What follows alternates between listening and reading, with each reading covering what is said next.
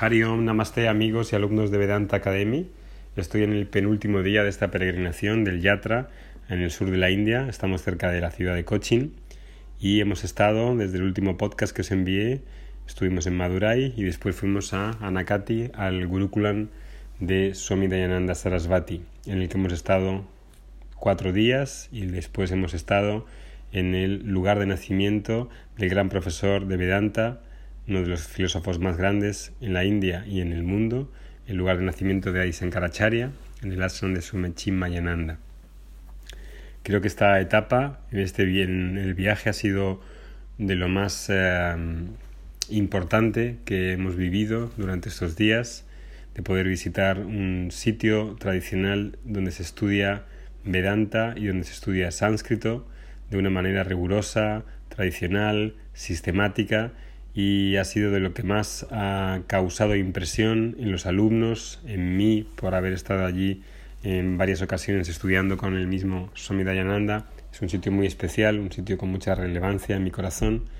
y los alumnos han estado encantados de poder vivir en el día a día de la vida de un ashram, levantándose temprano, estar en el templo, haciendo las pullas, haciendo la recitación védica, recitación no védica,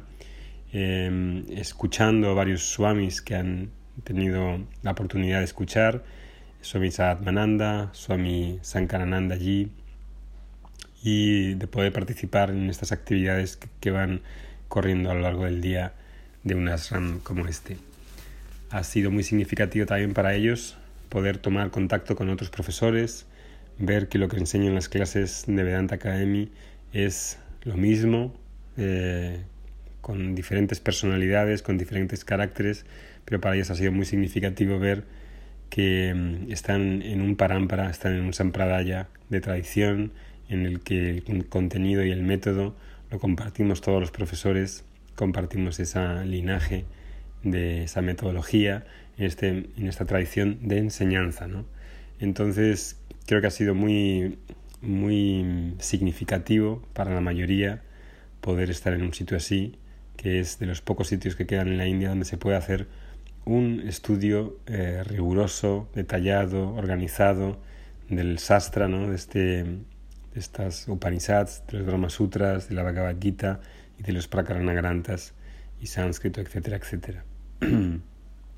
ha sido días algunos difíciles, hemos estado malo, algunos, malos algunos de los que estamos aquí, pero aún así hemos cumplido con este objetivo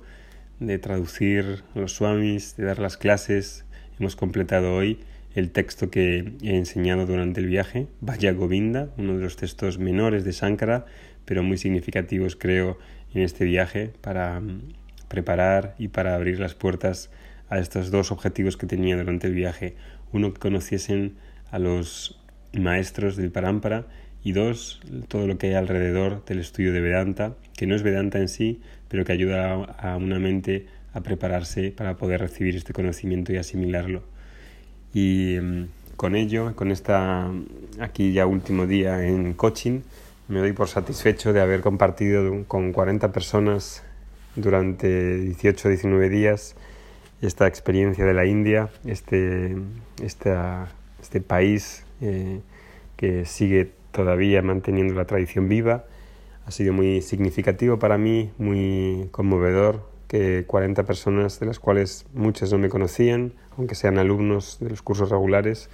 que algunos de ellos no habían salido nunca de su país y no hablan inglés, ha sido que confiasen en mí ha sido muy especial y es algo que sinceramente me toca. Me ha gustado mucho compartir con los alumnos, estar en el día a día muchas horas juntos. Em, y es algo que aprecio mucho y que volveré a repetir con otro grupo cuando surja la ocasión de volver a visitar estas tierras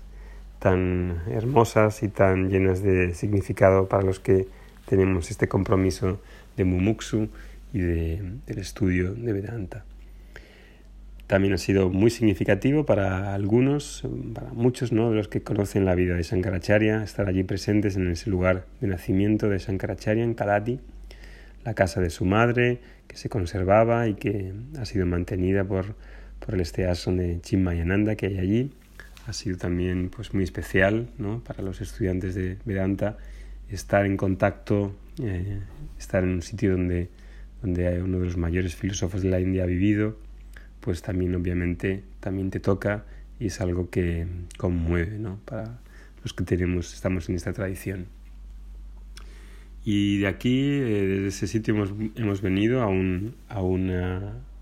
a un hospital, a un centro ayurveda, para pasar aquí tres días. Hemos hecho varios tratamientos de masajes, tratamientos